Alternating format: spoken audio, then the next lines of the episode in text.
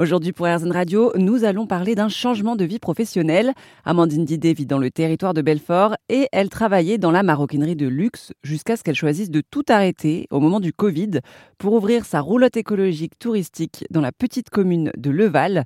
Amandine Didé a baptisé son entreprise Monde Idéal. Leval, c'est un très petit village, on est 250 habitants.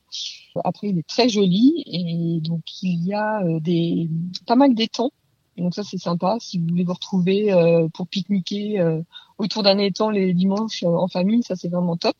Après juste à côté il y a aussi pas mal de lacs parce qu'on est pas très loin de la vallée de Mazot, donc ça c'est aussi sympathique quand il fait beau et tout, on peut des fois même se baigner.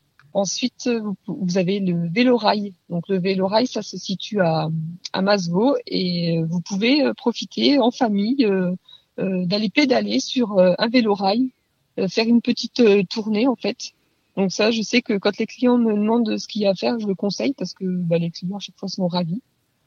Euh, il y a aussi des petits, des petites activités atypiques, euh, donc promenade en calèche, euh, promenade en âne batté.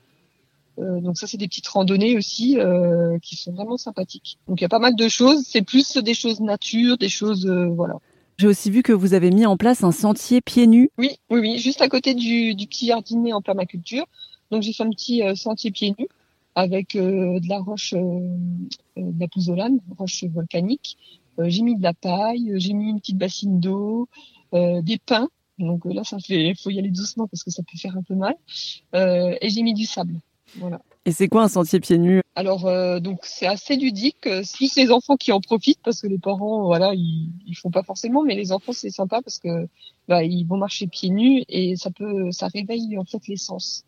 Donc, euh, quand on fait un sentier pieds nus, bah forcément on est pieds nus et on ferme nos yeux.